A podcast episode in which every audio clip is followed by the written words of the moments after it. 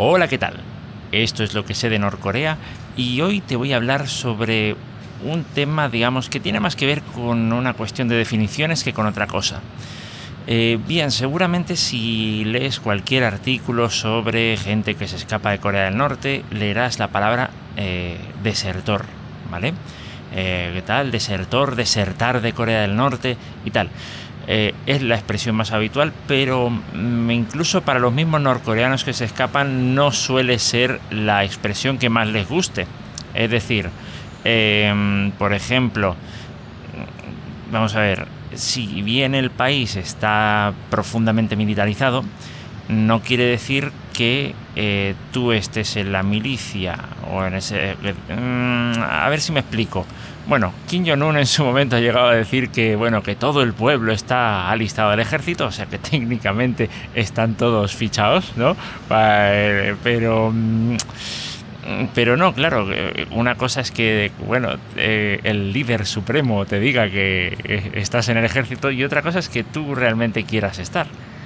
Entonces, em, bajo esa óptica, ¿encajaría o no encajaría la, la expresión desertor?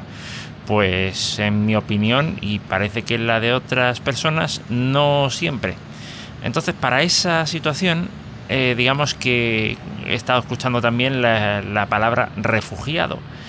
Pero bueno, si uno toma la expresión, digamos, si uno toma la definición, por ejemplo, de la Real Academia Española en cuanto a la palabra refugiado, dice que es una persona que más o menos creo recordar que decía que por motivos políticos, por, vamos, por persecución política, por guerras o por revoluciones, huye de su país eh, eh, buscando refugio en otro o algo parecido. De todas formas, la, la definición de desertor tampoco se queda corta. ¿eh? Voy, a, voy a dejar una, digamos, enlaces a las dos, aunque bueno, no es difícil localizarlas dentro de lo que es el diccionario de la Real Academia Española.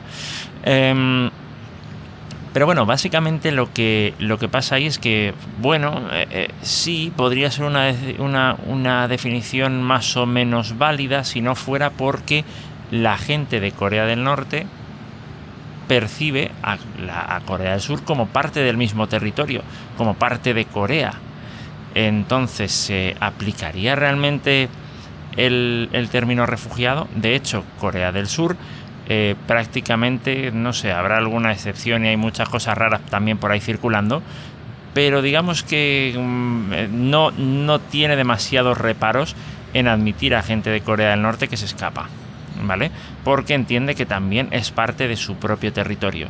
Sí que es verdad que, por lo que he visto, los coreanos del norte lo tienen más asumido esto que los coreanos del sur, eh, digamos que en Corea del Sur parece que hay más división, no, no, no, lo tengo del todo claro, pero vamos, Corea del Norte seguro, seguro que vamos, la otra parte es, es parte de Corea y hay que reunificarla. Eh, entonces, claro, técnicamente una persona eh, digamos que huya de esa manera, de paso, por la zona demilitarizada, que yo sepa, no hay nadie que se pueda fugar.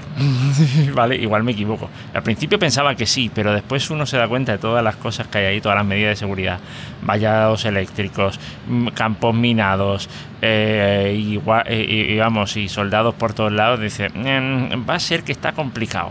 Va a ser que está complicado. Eh, salvo para los turistas que no no no no que creo, ahora que lo pienso ni siquiera los turistas pasan de, un lado al otro les invitan a ver la zona desmilitarizada desde el lado de Corea.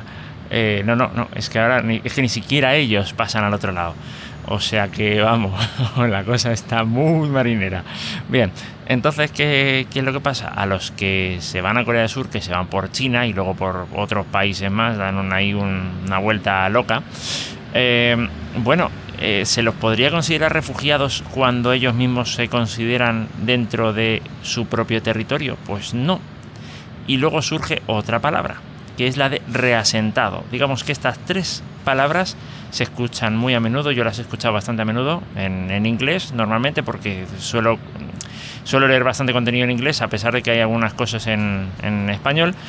Eh, pero sí, básicamente, pues eso, defector, desertor, eh, eh, resettler, que es reasentado, y, jolín, la otra que se me va, y refugee, que es refugiado, ¿vale? Entonces, Eh, si alguna vez ves que se alternan esos términos, eh, que no te sorprenda porque es que de verdad que, sí, que es que están los tres, se utilizan.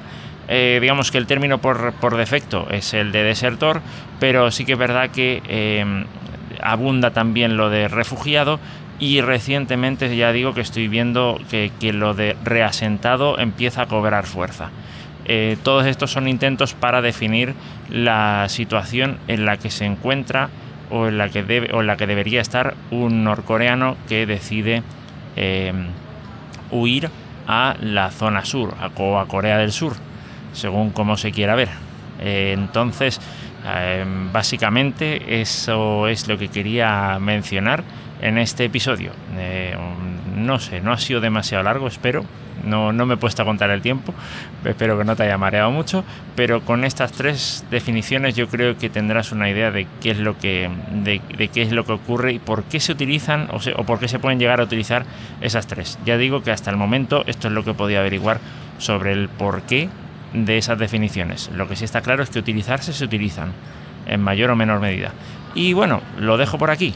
Ya nos escuchamos en un próximo episodio. Hasta luego.